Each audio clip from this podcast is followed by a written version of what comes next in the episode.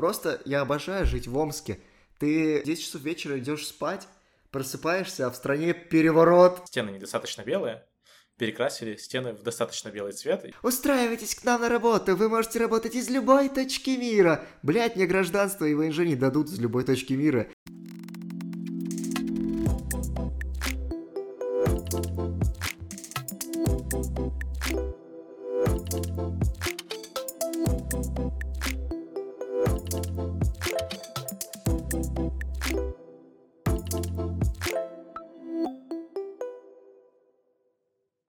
Всем привет! Это одиннадцатый выпуск подкаста «Дистанционные друзья». Поприветствуем наших участников. Системный инженер компании Luxoft Найденов Андрей. Андрей, привет! Всем привет! Техлид фронтенд компании Flow Health Кисельман Михаил. Миша, привет! Всем привет! Ну и я, Node.js, разработчик компании Bad Boom Осипов Иван. Сегодня у нас будет начало подкаста достаточно необычное. Необычное, потому что мы никогда не затрагиваем политику, политика это такое, но у меня очень, э, мне очень интересно, чем люди, э, не так, не чем люди думают, какие у людей мысли в связи с переездами в другие страны и так далее. И сегодня Миша будет задать тебе какие-то вопросы. Если ты вдруг кажется, что на них ты не хочешь отвечать или там выходит за рамки морали, мы можем их пропускать и так далее, вот. Поэтому, возможно, будут какие-то супер нарезки. Но начну сразу с вопроса, э, объясню, почему так. Почему ты уехал из России? Можешь как-то выразить свое недовольство, негодование? Я знаю просто, что у тебя были, скажем так, э, ты обращался к психологам по этим проблемам, вроде как э, у тебя, ну, не депрессии, но что-то такое, стрессы какие-то были. Мне интересно, как, как, какие мысли у тебя были при уезде и как сейчас вообще с этим дела? Слушай, начнем с того, что я уезжал э, почти подготовленным, потому что я планировал уезжать из России в апреле, чтобы стартануть там тусить по Азии и дальше кругосветку бахнуть или что-нибудь такое. Ну, прям, типа, планы были удаленно поработать э, в разных странах. И, ну, вышло немножечко чуть пораньше это сделать. Я уехал 24 марта, или, ну, вроде, или 14 марта, ну, короче, какие-то такие дни я был абсолютно готов к тому, что у меня был запас денег небольшой на то, чтобы куда-нибудь переехать там и обжиться. Единственное, что получилось сложностью, это гребаные карточки и отсутствие прям каких-то финтех вот этих историй. Поэтому сначала я пожил в Турции, там себе получил э, турецкую карточку, а потом уехал в Грузию. И да, когда я приехал в Грузию, там, ну, во-первых, э, мне было довольно-таки тяжело жить в одного. Э, я в это время кстати, еще не расстался с девушкой, но мы разъехались по разным городам. Вот. И быть одному в городе, где довольно-таки враждебно настроенные были люди, и там в целом... Это где, в Грузии? Это, э, это Тбилиси. Тбилиси, да. Вот. А, там было довольно-таки... Ну, не, не то, что там был вот этот вайп того, что война рядом, и чуваки знают, что такое война, потому что в 2008 году у них была совсем недавно война в Южной Осетии. Вот. Э, поэтому был вайб такой, типа, очень давящий, в сама атмосфера была прям жесткая. Я, ну, я занимаюсь с психотерапевтом уже лет пять, и поэтому у меня, ну, я понял, что какое-то говно происходит у меня, я не могу с этим справиться, пойду-ка напишу психотерапевту, что вот надо проработать. И да, мы там, не знаю, первый месяц работали с тревогой, как это обходить, как вообще с этим жить. Стало, ну, спустя месяц мне стало проще, ну, я, во-первых, свою позицию четко понял, что я по этому поводу думаю, и, во-вторых, э, стало легче в целом жить и не думать о том, что происходит. Вот. Вот это, кстати, очень классно. А, независимо от того, где находитесь вы сейчас, мне кажется, что самая правильная позиция на данный момент относительно всего этого это а, просто не думать о том, что это происходит, потому что а, жизнь идет вперед, и маленький круг людей как-то сейчас э, действительно испытывает огромные трудности в связи с этой ситуацией, и все-таки подавляющее большинство, оно живет дальше. Если смотреть не даже на те страны, которые вообще не вовлечены в конфликт, им так поебать на происходящее – там вечеринки, у людей рождаются дети, все. Ну, то есть жизнь, она вообще не остановилась. Ты сейчас про Москву вот, вот рассказывал. На этом Да. Да-да-да. Это про Москву, все правильно. Но у Москвы вчера был праздник. Он в понедельник будет. Точнее, нет, пра... праздник будет в понедельник, да-да-да. Просто я обожаю жить в Омске. Ты 10 часов вечера идешь спать, просыпаешься, а в стране переворот. Ты такой, что произошло за ночь? Или как я встретил э, начало специальной военной операции. Э, все такие, да ничего не будет, ничего не будет. Я просыпаюсь утром, иду выгуливать собаку, и у меня есть друг, он живет на Кипре, и он из Украины, он давно уже уехал оттуда, а, еще в России жил. Я выгуливаю собаку, мы с ним такие, э, там Путин выступает, да, ну давай посмотрим. Вот, я иду с собакой, мы смотрим с ним это, это, по онлайну, и такие, и он такой, Путин, я начинаю специальную военную операцию. Я такой, да, блядь! Да, все эти, все эти новости, конечно, э, по омскому часовому поясу прикольно получать. Вот. А, вернемся э, к психотерапевту. Кстати, вот, Андрей, ты когда-нибудь занимался психотерапевтом? У тебя был опыт вообще? Я нет, я с психотерапевтом никогда не занимался, не ходил.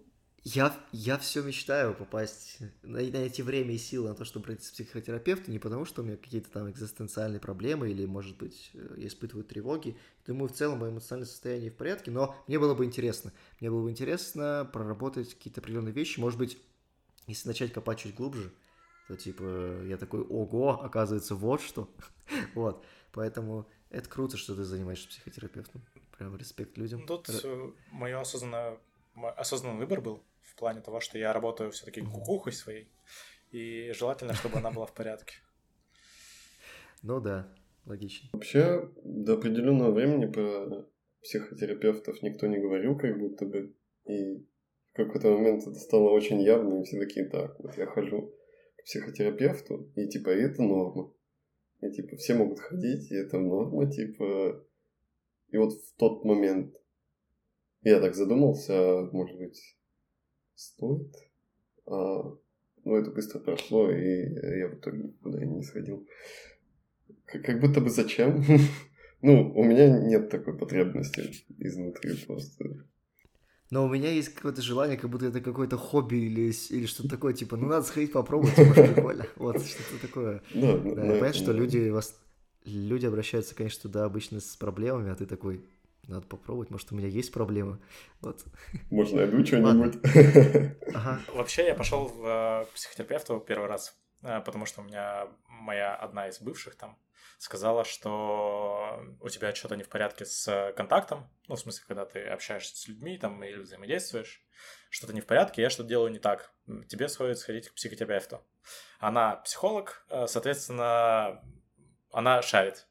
И отправила меня к своей там, типа, знакомой. Это из-за того, что есть вот эта тема, когда психотерапевт не должен знать про человек. Ну, короче, вот, вот тайна докторская.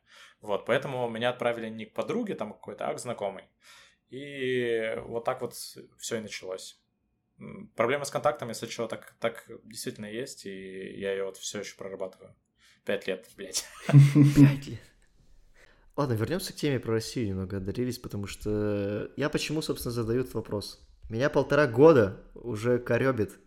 Я то хочу очень сильно уехать, ищу всякие разные визы. Понимаю, что там по налогам просто пиздец, там дикие налоги в Европе. В страны Армения, Сербия, Грузия, я уже тысячу раз говорил, я не хочу ехать, потому что мне не нравятся эти страны потенциально. Я не вижу в них для себя какого-то... Я не чувствую, что я вот этот гражданин этой страны, вот как буду долгое время. Нет. Типа, я хочу в Европу. А, там Испания, Португалия и прочее. Но там просто дичайшие налоги. Потом я такой, ну ладно, налоги большие, вроде как бы в России неплохо, да, тут с меня хотя бы не дерут столько денег налогов. Но я не отдаю 50% зарплаты, я там отдаю маленький процентик, скажем так. А, то мобилизация, я снова такой, надо уезжать, кажется, пора валить с этой лодки. Потом начинается лето, крутая погода, ты ходишь в рестораны, тусишь с семьей, вообще все классно, ты такой, да нет, в принципе, в России это нормально. Вот, именно поэтому я задал вопрос, с какими мыслями уезжал, потому что интересно, что вообще другие люди на это счет думают. У меня не так много знакомых, с которыми я прям могу это обсудить. Вот один из них это Андрей. Он уехал в Сербию, как только его Люксов туда перевез. Но это слишком легко. Так бы и, я уехал, да. А самому уезжать что вообще сложно. Э, такое чувство возникает при различных расчетах финансов, что, ну, ты просто откатишься на несколько лет назад, прям чуть ли не на 10 по своему финансовому состоянию, и вряд ли оттуда выберешься. Вот, у меня вот такие мысли возникают, когда я каждый раз сажу и пытаюсь, сажусь, пытаюсь распланировать, куда поехать жить и как. Возможно, это еще связано с тем, что у меня есть жена и ребенок, но хотя на них не такие большие расходы. Как бы это сложнее, чем одному, но все равно даже одному как-то неприятно. Вот. И я перешел к чему? Ты настоящий цифровой кочевник. Вот все эти визы, которые придумали, это все дерьмо. Потому что вот он сидит перед нами, человек, который просто поехал и путешествует везде, где пускают. 30, о, 10 дней там, 10 дней тут. И ты, так понял, э, первое крупное место, скажем так, было твое, это Южная Корея, да? Ну, что насчет крупного? Я... Крупная, ну, значит, это цивилизованно развитая страна, которая с хорошей, сильной экономикой, вот, э, где, выезжая за пределы столицы, ты, скорее всего, встретишь тоже хорошие, красивые города. Вот. В этот список не попадают Армения, Грузия, Сербия, Турция и так далее. Вот. Я бы тут поспорил. Первое, наверное, это была, э, был Казахстан, потому что ты выезжаешь за пределы Астаны, и там есть Алмата. Вот, но ну, в целом, не знаю, Казахстан для меня все еще кажется прям очень крутым местом. Там супер, супер все цифровизовано, там можно жить действительно, и там довольно-таки дешево в плане еды. Но вот с жильем, как и везде в пост СНГ, там все очень плохо сейчас. Там все цены X3, X10 и выдают какие-то квартиры плохие, да. да. да. Про цифровизацию Казахстана э, у меня тут друг был, который в Сербию тоже переезжал. Он из Казахстана был. И вот он туда слетал, он там карточку сделал, и он прилетел, он такой, блин, насколько там это проще. Типа, я подхожу, а там автомат стоит. Я в него, типа, вбиваю, а он мне карточку печатает. И все, и типа у тебя карточка. А, я могу сказать, вообще совсем недавно болтал с чуваком, который работал в Тиньке, отвечал за вот эти э, компостирования карт, у нас просто очень зарегулировано это законодательством. Там очень много всяких штук, которые нужно соблюсти. И нельзя просто взять и напечатать ее в автомате. А в Казахстане действительно ты просто наводишь QR-код, и тебе печатают карту. Просто вообще космос какой. Это как это тот мем. Это Казахстан? Казахстан, да? Да. Я Казах... Казахстан классная страна. Я по, скажем так, отзывам от друзей э, послушал, что там действительно, ну как, Вообще, если слушать с друзей и знакомых, в столице любой страны круто. Ну, типа, ты просто приезжаешь в столицу, и там прекрасно. Давай, давай. А, Астана не очень. Прям вообще. Не очень? Да. А у меня друзья уехали из Екатеринбурга в Астану первоначально, когда началась война. Вот. А потом через... Э, ну, после того, как началась мобилизация... А, они провели в Астане там неделю-две, получили карточки, вернулись. А потом, когда началась мобилизация, они уехали в Алмату. И в Алмате они живут полгода, даже больше, наверное, уже. И, ну, это они не вернулись просто потому, что в Алмате хорошо все еще. То есть им понравился город, им все зашло, а Астана вообще абсолютно не понравилась. Но Алмата чуть ли не второй столицей Казахстана является, нет? Ну, да, условно. Да. Как у нас Питер, вот поэтому. Это прям типичный Питер. Но вернемся к Корее. Ты был в Корее. Вот, и у меня есть э, вопросы по ней. Почему ты вдруг вообще решил, что такое я, еду в Южную Корею? Ну, типа, по какому принципу выбирал следующую точку дислокации? А, ну, слушай, я вообще не выбираю точку дислокации сейчас. Я смотрю на билеты, если там стоит дешево, то я лечу в эту страну. Еще там визовые штуки нормальные. Вот. А... Удобно. Да. Азия это все такая, типа, там все время ты смотришь билет, что поближе, то и полетел.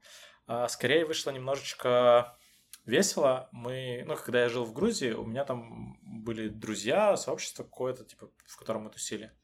И вот случайно мы договорились с ребятами, что в апреле, во время цветения сакуры, было бы прикольно сгонять в э, Корею. Потому что, ну, в Японию нужна виза и вот это все, а в Корею не нужна ничего. Тем более, там можно два месяца тусить спокойно, без всяких вопросов. И мы вот договорились, что в апреле погоним туда. И в декабре 2022 я просто потихонечку, помаленечку поехал в сторону Кореи. Э, как тебе люди там в плане, что вот я слышу, что в Китае, типа, европейцев тычут пальцами фотографируются, как в Южной Корее вот с этим, типа? Да, ну, кого? Корейцы очень красивые, прекрасные люди. Э, В целом, Корея очень националистическая страна. Ну, то есть, э, из разряда самого, наверное, главного кека ты можешь прийти в клуб, а тебя не пустят, потому что ты не кореец. И такого прям очень много. А, Потом, ну, то, то есть, это даже не то, чтобы ты русский, ты не кореец. То есть, Ну, все вообще понятно, ты не отсекаются. кореец, да. Вот. А, такого прям очень много, очень много мест, которые только для корейцев. И местные сервисы — это вообще отдельная боль. У них э, есть, ну, свои карты, свои там такси и прочее, это окей, понятно. Но если ты хочешь заказать какую-нибудь доставку, то тебе нужно ввести свой ID, э, ну, корейский ID. То есть любой иностранец не может заказать доставку. Ты нашел где-то обоснование в интернете или, может быть, где-то рассказывал, Да зачем? Нет, это типичные корейские Нет, нет. сервисы. У них там все плохо. Понятно. Интересно, а как они проверяют, что ты кореец? Ну, типа, они просто смотрят, что у тебя разрез глаз другой. Ну, есть, или- а, или, наверное, айдишник какой-то просит. Да, да, айдишник. Извините. Все четко по айдишнику. Понятно. Просто по принадлежности там, к государству, ну, вот и все. Ну, типа, да. Но в любом случае в Корее не так легко получить гражданство. Она так же, как Япония, там нужно чуть ли не быть корейцем изначально, чтобы получить гражданство, иначе никак. Я точно не знаю, но что-то похожее. Это классно. Вот честно, каждый раз, когда в России вылезают какие-нибудь новости о том, что там делается что-то на то, чтобы усилить э, поддержку коренному населению, там каким-то образом, я не знаю, это круто. Я, э, я считаю, что в, даже в 21 веке все равно у государства должна быть нация. Нация это очень мощный инструмент и очень мощный институт. Э, давай, что? Я сейчас в Малайзии. Тут э, пер- первоначально три нации главных. Это малийцы, индусы и китайцы. Я вчера ехал с таксистом, он сказал, это было вот буквально там лет 20 назад, сейчас еще есть индонезийцы, филиппинцы и т.д. И это такая охуительно развитая страна в плане культурного межвзаимодействия. Ну, ты идешь по китайскому району, и там индуистский храм. И это, ну, типа, индусы какие-то строят какие-то возведения для сцены, все рядом сидят э, китайцы, пьют, э, там что-то пьют, поют. И это все настолько прикольно в плане э, смешивания культур, что я не понимаю, как иначе вообще жить. Вот для меня сейчас э, Куала-Лумпур это место, вот типа город будущего, который вот в будущем хочется вот именно в таком чем-то жить. Нация это не национальность. Наверное, это очень важно подчеркнуть, что есть нация американец, да, но американцы в не существуют как таковые. Ну, да, скорее, да, гражданство. На- это- nationality. Я думаю, что нация это прям... Э, в паспорте, да, который. да, Мгм. Да. Вот, я, я говорил об этом, что, типа, государство должно за своих людей впрягаться и много чего э, для них в этом плане делать, что мигранты — это не круто. Ну, Почему? то есть нет проблем, если... Почему? Объясняю. Нет проблем, если ты приедешь и э, получишь какие-то ВНЖ или что-то такое. Э, то есть это окей. Но мигранты рушат твою экономику. Смотри, на примере Грузии, когда в России произошла вся эта ситуация, туда ломанулось огромное количество людей. Что произошло в Грузии? Просто невероятный скачок, ну не только да, в Грузии, просто невероятный скачок роста цен на жилье, ну, все, местные, кто снимал квартиры, их чуть ли не выселяли, потому что а зачем? Ну, типа, ты можешь поднять x2 цену, приедет русский и снимет айтишник у тебя квартиру, зачем тебе сдавать своему? То есть все это создает огромные проблемы. И как раз-таки у России с Грузией же без виз, да, ты вот, Со всем миром. если бы там... А, даже так. Прикольно. Но россияне воспользовались этим очень умело, да. Кажется, вообще нация тут ни при чем абсолютно. Просто это более дешевая страна по сравнению с Москвой, откуда люди поплыли.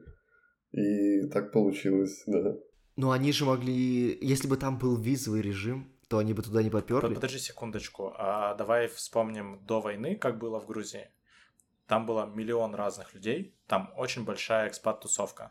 Э, И не только из России, очень много европейцев, которые ну, делали ИП в Грузии, 1%, не забывайте, и спокойно жили в своих Европах. Ну, то есть они прям делали ИП, тусили и работали на европейцев также. И это, типа, никак не ломало экономику. И непонятно, что было с э, низкими слоями населения. Ну, то есть, э, те, кто делали ИПшку, наверное, все-таки зарабатывают как-то прикольно и круто. Когда ты простой работяга и, э, там, не знаю, элементарно ты дворник или строитель, э, и тебе платят там, давай в России говорить, да, там 40 тысяч рублей, а приезжает какой-нибудь э, Ахмед, и ему можно заплатить 15 тысяч рублей. И вот э, он забрал твое рабочее место. Почему? Да потому что его рабочая сила дешевле. И это уже как бы бьет по экономике. У Ну, тебя уже начинает капитализм. приседать уровень... за- Ну, да, понятно, но его можно как-то регулировать. Но но это не то, что происходит, когда из России люди уезжают. Потому что из России уезжают не дворники. Да, уехали как раз а, айтишники, которые зарабатывают дофига денег, которые просто берут и вливают в экономику дофига денег. Да, с айтишниками плохой пример. Но когда я говорил про то, что типа государство защищать своих, я говорил именно про миграцию э, каких-то низких слоев населения, а не про Ну, понятно. обеспеченных людей. Ну, есть окей, это давай не на той же это примере Кореи. А, Давай. в, во всех портах и ближайших портам городов очень много мигрантов трудовых, в том числе русских, прям очень много, которые приезжают работать грузчиками, э, работают так же, как вот э, Ахмед в России, также они и там работают. Зарабатывают они что-то в районе 300 тысяч рублей в месяц, ну, грубо говоря, и спокойно с этими деньгами уезжают домой. Э, Такие же трудовые мигранты, но политика никак не Хорошо. защищает от этого. Ну, в смысле, вот это, типа, национальность и прочее. И эти мигранты могут быть еще внутри в России. Потому что в России много регионов, в которых очень разные Да, в зарплаты. Москву, например, приезжаешь э, работать, чтобы потом кормить, не знаю, семью из 15 человек в Бурятии. И при этом они все россияне все равно. Ладно, ладно, ладно. Съели меня. Окей, давайте вообще не об этом хотел говорить. Окей, я проиграл. Миграция круто.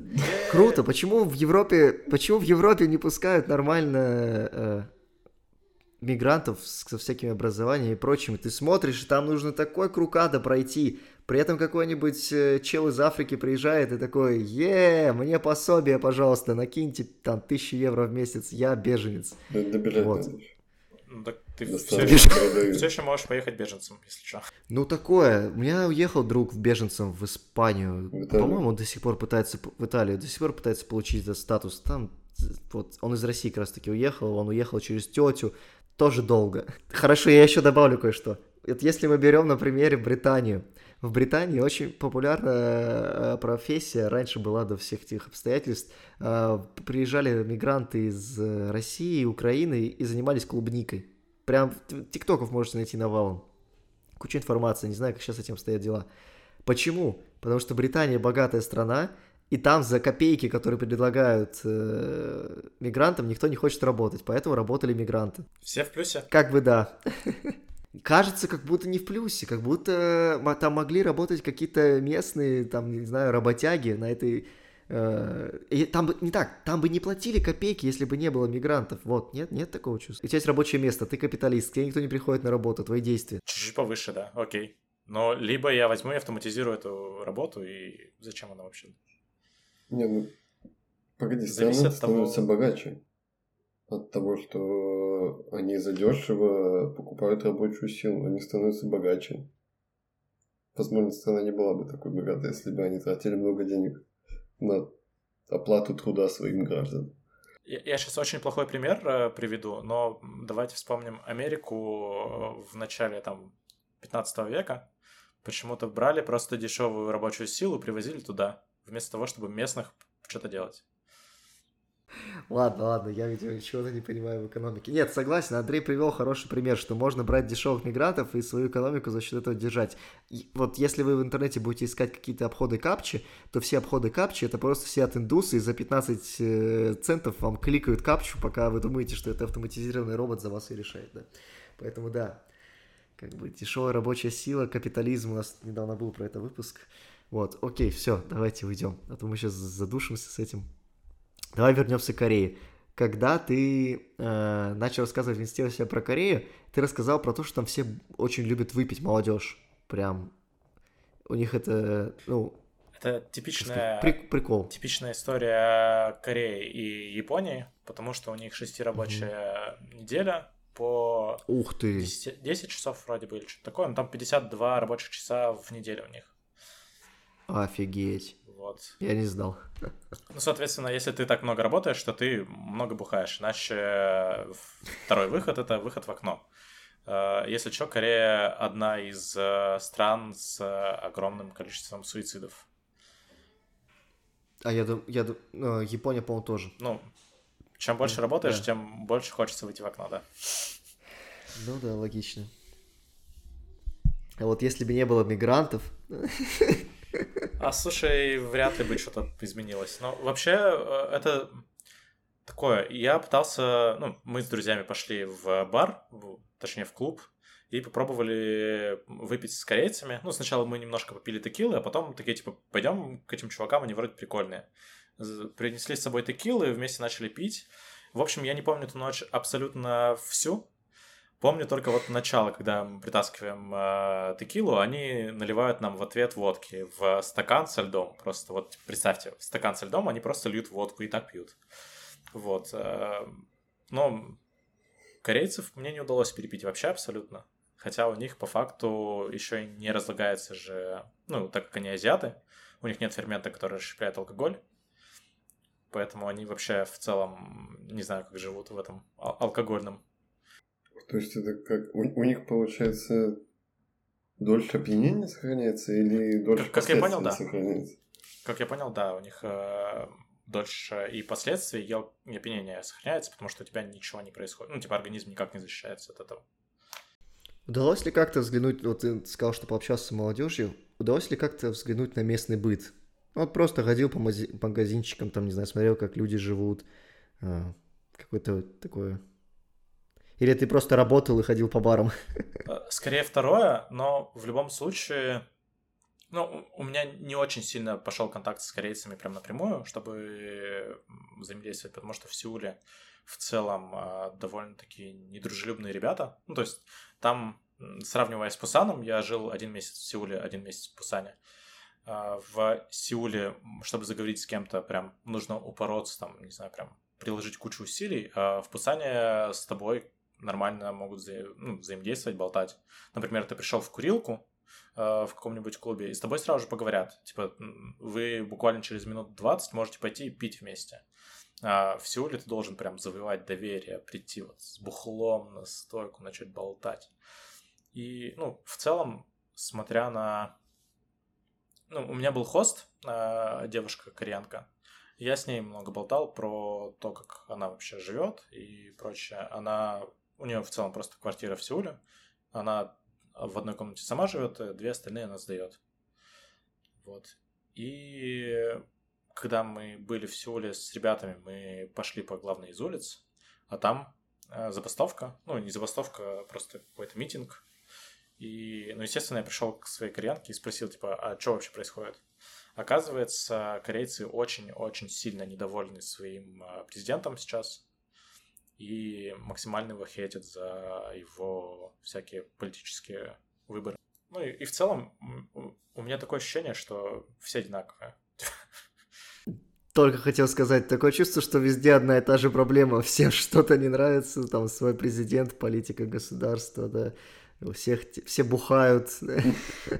Ну, по факту все люди, всех да. по-разному. Слушай, Андрей, я тысячу раз, наверное, тебя спрашивал.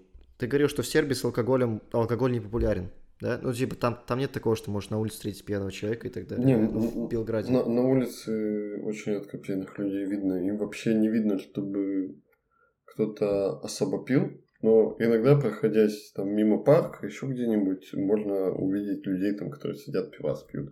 Или ну, последний раз, когда я видел, чтобы люди креп- крепкое что-то пили, это два чувака были в костюмах таких.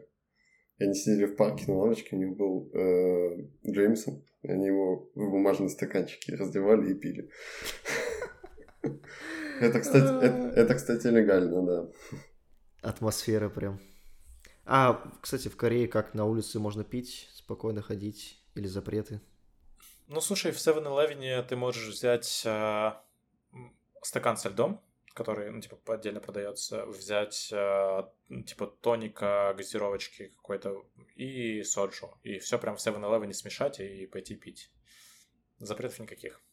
в России это запрещено на улице, типа, пить, и за это неплохо так дают э, пизды. Есть история, как э, наш один общий знакомый с Андреем шел, гулял по улице, и, по-моему, был вечер, даже не ночь, ну просто вечер еще, они идут, и один другому говорит, они, они были с пивом, они просто сели пили пиво и решили пойти домой, еще осталась бутылка пива, они говорят, давай пойдем э, дворами. Тот говорит, нет, мы пойдем по главной улице. Он говорит, а если мусора? Мы пойдем по главной улице. Они идут, идут, выходят из-за угла, им навстречу идут э, полицейские. И они идут навстречу с бутылкой пива, и друг просто достает эту бутылку пива и начинает высасывать прямо при них. Они просто подходят к нему и такие, ты чё, охуел? В итоге их забрали в КПЗ и до утра держали там. Да, так что в России вроде как с этим строго. Ну, то, ну как, строго, если тебя увидит полицейский, то тебя однозначно отвезут в КПЗ. Это вот прям, да. Плюс ночью не купишь. И, да, и кстати, ночью тоже. А тут, тут все продается когда угодно. Ну, в в Грузии есть доставка алкоголя в официальных приложениях, поэтому там все в этом проще. А вот насчет Кореи я даже не знаю, что там с доставкой.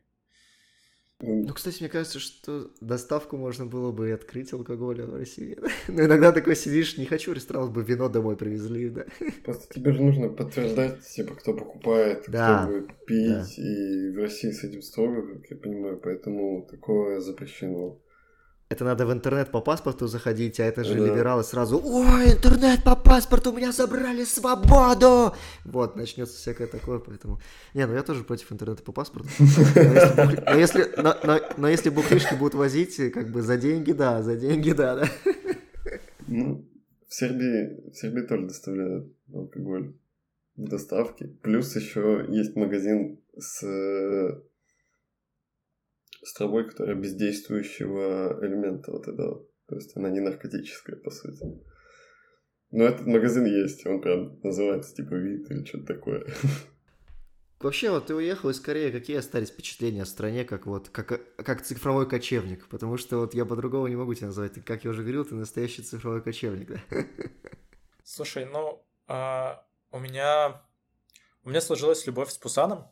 Если вот выбирать какой-нибудь город, в котором я бы хотел пожить там на подольше, я бы, наверное, выбрал Пусан, просто потому что, ну, город очень крутой. Э, У него в прямом переносном смысле там много гор, и в то же время очень крутые люди, которые, с которыми прикольно взаимодействовать, болтать, там, не знаю, те же корейцы. Очень много и людей, которые в портах работают. Ну, то есть там, не знаю, есть э, даже русские ребята. Ну, то есть вот максимально быдляцкие русские ребята, которые бухают там в бордельных районах и после этого возвращаются к себе на корабли. Вот там такое тоже есть. Вот. Ну, типа такой контрастный городок, и в целом он все еще очень красивый, потому что рядом океан, рядом есть всякие, ну, вот эти э, рыбные штуки. Я жал осьминога, который еще живой, знаете, двигается. Вот, короче, с одной стороны жесть, с другой стороны вкуса никакого, но надо было попробовать. А, ну да, я, я так понимаю, что ты угораешь по всяким рыбным этим штукам. Вот, потому что ты любишь Азию, я так понимаю, в принципе. А, ну, вообще, у меня Из-за- татухи азиатские, там, не знаю, видно, нет. Ну, короче, А. вот. А, вообще, я не очень люблю мясо просто и больше э, предпочитаю рыбу. Вот. Поэтому такой выбор скорее. Но в Азии не очень любят рыбу, если что. Вот Европа любит рыбу, среди, средиземная, вот, средиземноморская диета, и все такое, это вот рыбная штука. В Азии любят свинину и все такое, да. А, Интересно. А, ну да, вот это вот же пошла, типа, свинина, э, как, ну, короче, вот эти все за- за- закосы, как будто это китайская еда, да, которые на самом деле, ну, все, что со свининой, с курицей, да, вот это, понятно. Это хороший аргумент в пользу того, что, возможно, мне все-таки можно поехать отдыхать в Азию, просто аллергия на рыбу, и когда я каждый раз я предлагаю жене, говорю, поехали в Таиланд, поехали там в Южную Корею, поехали в Японию, что ты там будешь есть? Слушай, я вот как раз насчет э, рыбы и веганской диеты, вот тут прям все очень плохо. Надо прям искать. А с Мгм. курицей, с мясом прям... Я тут недавно такую охеренную шаурму ел. О, господи. Прям шаурма, как вот в России, в Да, Питере, да. там шаверма, вот Да. это. О, прикольно. Прикольно. Не думал, что такое есть в азиатской кухне. Ну, смотри, э, давай немножко больше раскрою про Азию. Она супер разная. Э, то есть вот э, Малайзия, почему мне сейчас дико нравится, потому что это концентрация всей Азии. Тут есть как мусульмане, так есть и индуисты, так есть и буддисты. Ну, то есть э, три очень больших религии. И вот мусульмане, конечно же, готовят э, шаурму. Ну, понятно. Да, это же их коронное блюдо. После Кореи ты отправился на Филиппины. А, Опять же, просто нашел дешевый билет, я так понимаю. Да, из такой, Пусана... «О, сего- се- Во- Вообще я хотел лететь в Гонконг, но Ага. я искал жилье. Там дорого, по-моему, Да, очень. да, типа за неделю полторы тысячи долларов просили, и я решил, что Жесть. что-то мне дороговато. За неделю. Две сотки за день, да. Да, дороговато. Как тебе на Филиппинах? Это же страна, она, как, по-моему, бедненькая, да, достаточно? Да, она очень Особенно. бедная. В целом, очень прикольные люди и очень крутой английский язык. Вот э, первая страна по английскому, ну, типа, топ стран с нормальным английским языком у меня сейчас в Азии это Филиппины. Э, потом идет Малайзия. В Корее все очень плохо с английским, потому что они говорят в основном на корейском. В, а в, на Филиппинах это, например, второй государственный язык. Вроде в Малайзии тоже второй государственный язык английский. Или третий, четвертый, пятый, тут миллион этих языков. Вот. На Филиппинах очень классно. Филиппинцы сами по себе очень прикольные ребята. Они... Самое, наверное, запоминающее это то, что они все время поют. А, Вот, чуваки, которые... Поют? Да, они поют. Это как в, Дис- в мультиках Диснея? Да, да, да. Мо- Моешь посуду, поешь, что-то там готовишь, поешь. И в кафешках это прям очень смешно выглядит, потому что, ну, у них э, всегда играет музыка, и притом музыка такая, типа, а- альтернативный рок 2007 какой-нибудь или что-то похожее. И прям слышишь, как они подпевают под песни там э, этого Парамор или что-нибудь такое. Прям очень смешно. Прикольно. Я бы хотел окунуться в эту атмосферу и, и почувствовать ее. Думаешь ли ты вообще где-нибудь осесть? Ты сейчас пока в путешествиях, типа. Я планирую сейчас еще попутешествовать там до сентября, ну, грубо говоря, до сентября, до осени, посмотреть страны и попробовать осесть в Азии на полгода, чтобы просто немножко приземлиться, выдохнуть и весь свой опыт отрефлексировать. Потому что, ну, просто не хватает эмоционального, э, эмоциональных сил для того, чтобы вот это все прожить до конца и как-то принять, что я вот посетил миллион этих стран, и вот то-то и то-то видел. А нет такого чувства, вот ты посетил стран такой, ну и чё? А, посетил, посетил. Я просто, когда возвращаюсь в путешествиях, примерно такие эмоции. Такой, ну, побыл, и чё? Ну, я немножко... Я, я вообще не путешествую по факту, я скорее живу. А, ну, то есть... Ну да, у тебя немного другое. Сейчас объясню разницу. У меня вот был коллега, не знаю, помнишь Данила Капустина? А, Вот. А, Они ездили по Азии совсем недавно, и они вот как раз путешествовали. Они были там в одной стране два дня, переехали в другой город два дня, там и так далее, три, четыре. Вот, короче, они именно путешествовали. И поэтому они выбирали такие максимально аутентичные штуки, максим- чтобы больше впитать э, впечатлений эмоциональных и физических вот этого всего. А я, как э, типичный айтишник, я выбираю место там на карте, смотрю, вот есть коворкинг рядом, есть там, не знаю, э, хипстерская кофейня какая-нибудь. Я выбираю именно места для того, чтобы жить. И на тех же Филиппинах я выбрал э, кондо с бассейном там и прочее. И рядом, буквально в 200 метрах, была супер офигительная ко- кофейня с завтраками, в которую я ходил каждый день, потому что ну, там супер вкусно было. И у меня э, именно проживание скорее в стране. Я очень много впитываю не про то, как, как там было, а скорее про то, как мне живется там. Тяжело вообще совмещать, э, получается, ты, ты подметил, что ты не путешествуешь, ты все-таки еще работаешь. Получается, что ты весь день работаешь, и под вечер у тебя остается время там выйти потусить и какие-то выходные. Как вообще вот все это воспринимается? Я не тусуюсь просто. А, понял. На, на самом деле, когда ты живешь э, месяц в стране, ну, я вот в первых странах, когда там в Индии был, в Таиланде, я прям э, себя заставлял выходить почаще, чтобы, ну, кого ты приехал в страну, тебе нужно побольше. А сейчас я понимаю, что у меня достаточно времени, чтобы посмотреть то, что я хочу, и в то же время не выгореть от путешествий нахер. Потому что, ну, М. частенько в той же Корее мне прям хотелось просто сесть и смотреть какой-нибудь сериальчик, а не выходить. Ну да, иногда хочешь просто поваляться. Ты заговорил про съем, что в Сингапуре стоит снять хату полторы тысячи долларов за Гонконге. неделю. Это ужасно.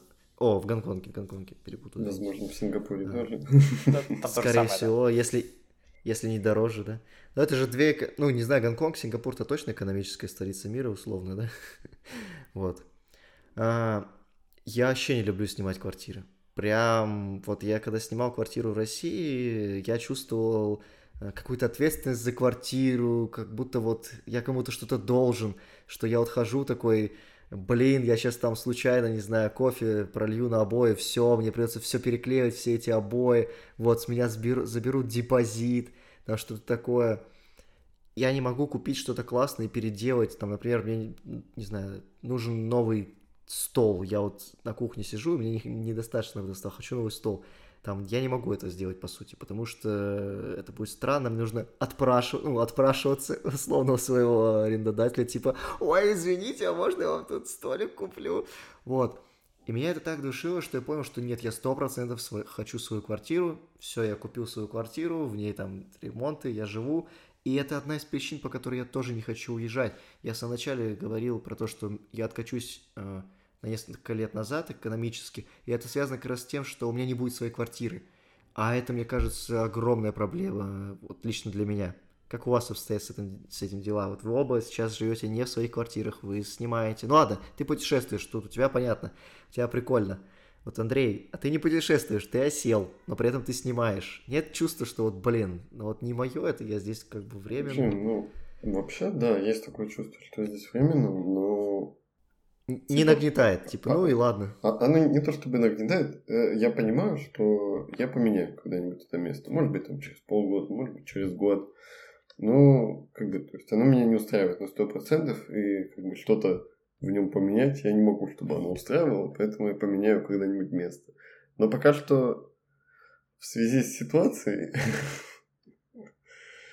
аренда стоит довольно дорого, поэтому я пока не хочу переезжать. Меня устраивает цена в этой квартире, в которой хоть и не все самое лучшее, но она хотя бы дешевая по меркам текущего рынка. И типа я могу откладывать себе на отпуск еще на что-то.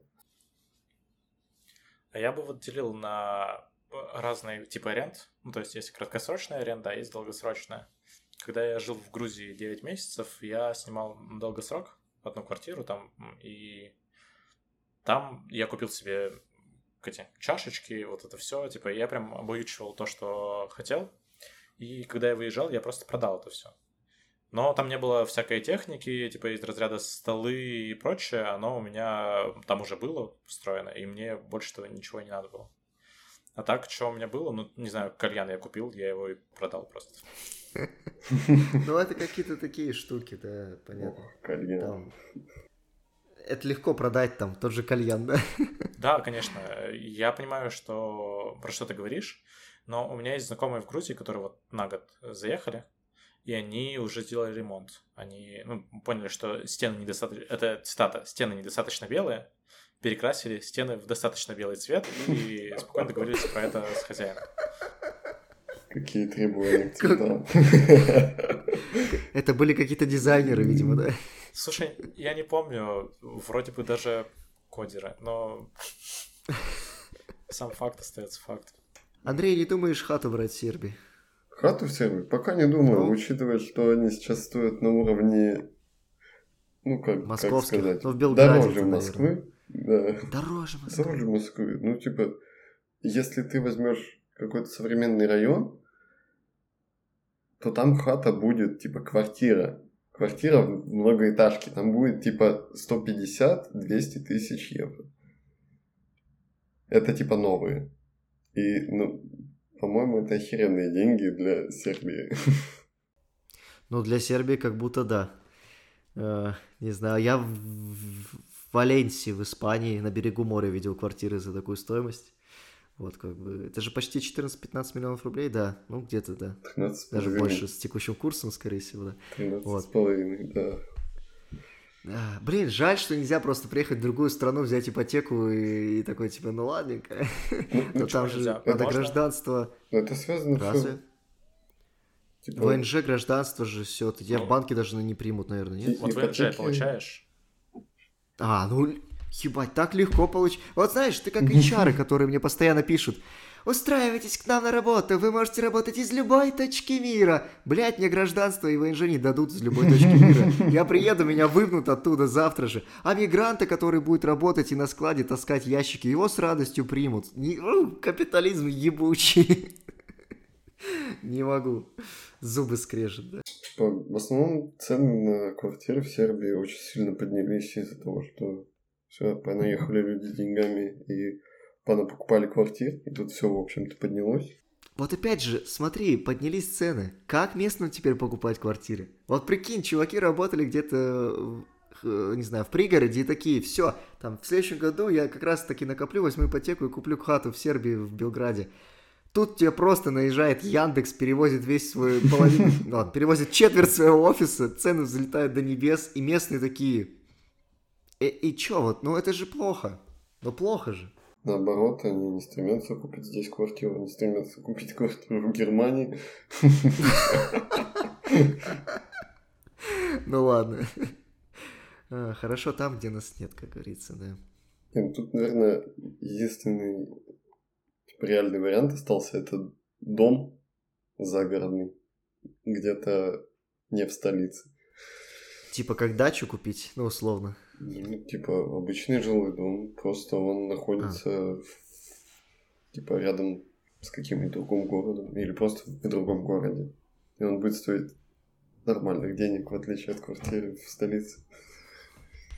Блин, ну дом это всегда Да, это куча X, хлопот. и- и- X10 обслуживание, тебе надо все самому ремонтировать, потому что если ты будешь вызывать людей, скорее всего, они сами ни хера не умеют. Вот я, я у Пучкова слушал, он рассказывал, ему кто-то задал вопрос, типа, вот, как вы живете за городом, типа, удобно, все хорошо, наверное, нравится, и он там целую историю рассказывал, как ему надо было просто там починить какую-то херню, приезжают рабочие такие, ну это вам говно сделали неправильно, надо весь дом переделывать. Ты такой, какого хера? То есть очень тяжело обслуживать дом, да, это одна из причин, почему я э, не хочу его покупать, вот. При том, что я хочу большую квартиру, у меня сейчас хоть и трешка, 70 квадратов, вроде как достаточно, но я хочу еще больше, но еще больше это либо, типа, очень большая квартира от 120 метров квадратных, либо дом, но дом прям вообще нет. Я им точно заниматься не буду, мне жена примерно так и говорит, пошел нахуй. Мы не будем покупать никакой дом, потому что ты ничего не будешь там делать. Что ты хотел, чтобы будка у собаки на улице была? Будешь с ней жить. Не говори, да. А, Круто сейчас вот что, что с удаленкой свали, э, свалила, так сказать, оплата по локации. Вот мы говорили про миграцию, мы говорили про то, что если ты там э, живешь в регионе, ты можешь ехать в Москву и зарабатывать, да? Э, теперь ты можешь работать удаленно и зарабатывать те же деньги из Москвы. Тебе не надо больше ехать в офис Яндекса и работать от, из них, да? Ты можешь работать на этот же Яндекс удаленно. Понятно, это не со всеми, это касается наших специальностей, нашей сферы айтишной, интернета, я бы сказал, да?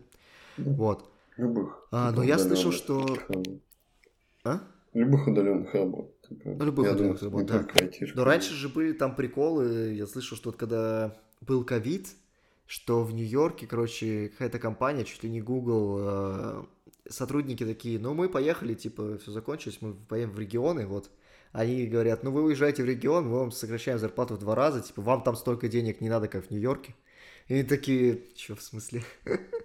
То есть, да, и очень круто, что сейчас ты можешь вот работать из любой точки мира, если тебе дали там возможность побывать, и зарплата вообще никуда не девается. А я бы не сказал, что она не девается. Все-таки, когда на удаленку даже, не знаю, собесишься и прочее, там частенько смотрят на локацию твою. Даже если ты говоришь, что ты сырой ко- кочевник и прочее, все равно есть э, вакансии с привязкой по деньгам к, э, ну, к, э, к региону.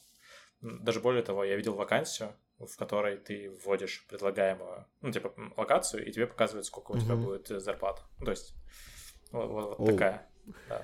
Там, типа, из разряда 4-5 э, вариантов, э, где ты можешь жить. Там, типа, из разряда Сингапур был, э, что-то там в Нью-Йорк, Остин, что ли, или что-то похожее. Одна в Латинской Америке, что-то то ли Бразилия, то ли что-то. Ну, еще там какие-то штуки в Европе. Вот, там были везде разные зарплаты.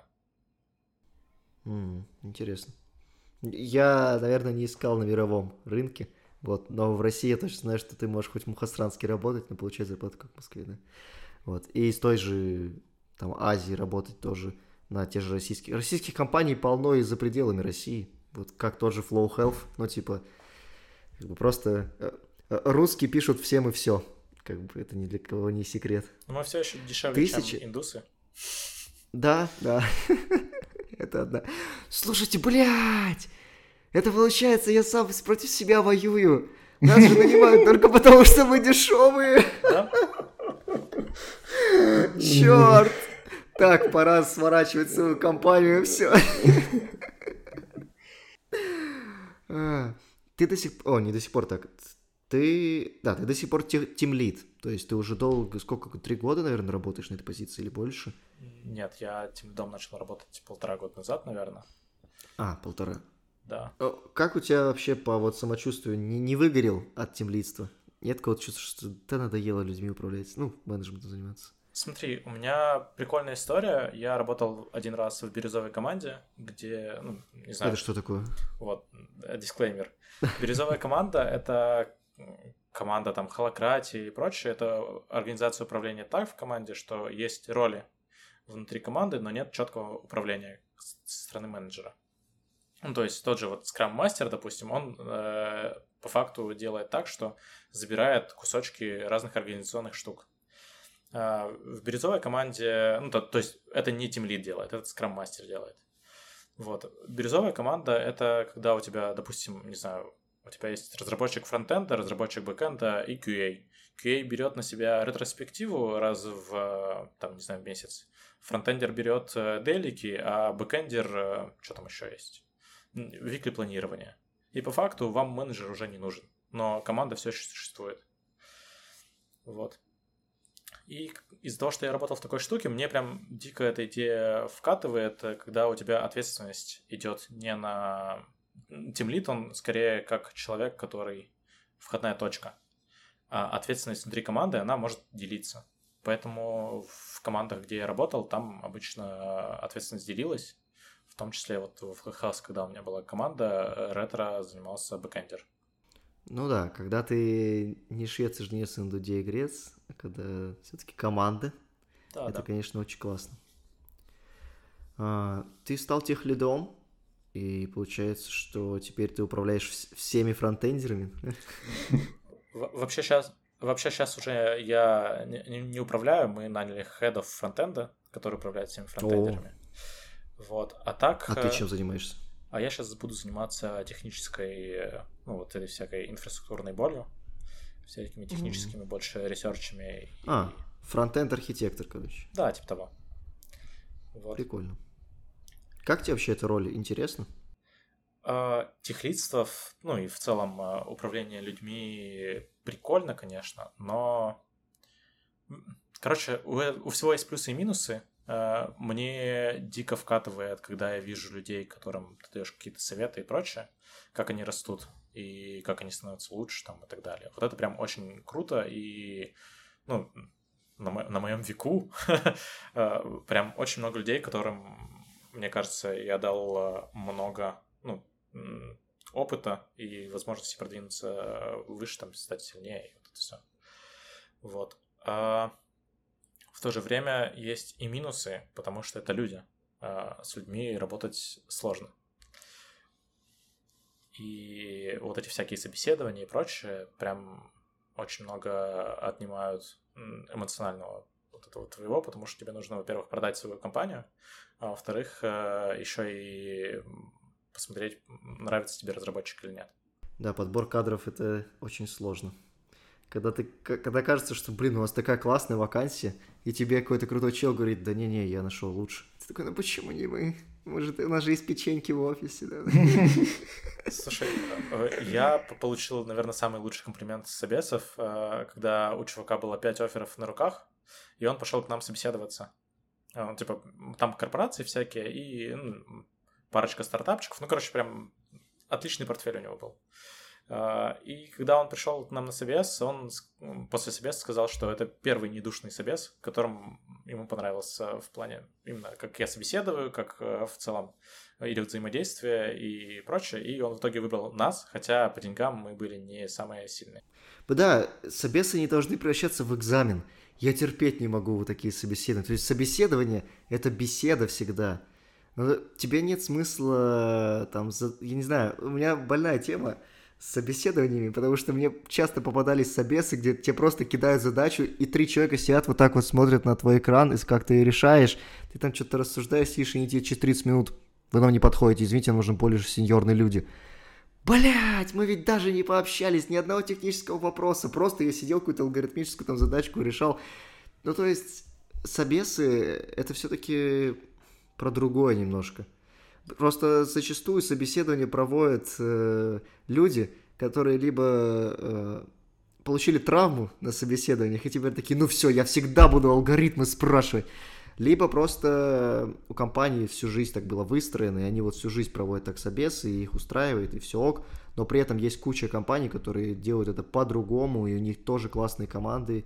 И, кажд... и ты такой, когда у тебя стоит выбор между тем, там, когда ты прошел собес, вот такой, как ты говоришь, душный и не душный, как у вас, то ты больше идешь к недушному, потому что такой, ну блин, что-то у ребят там какие-то подводные камни, скорее всего. Не просто так они так собесы проводят.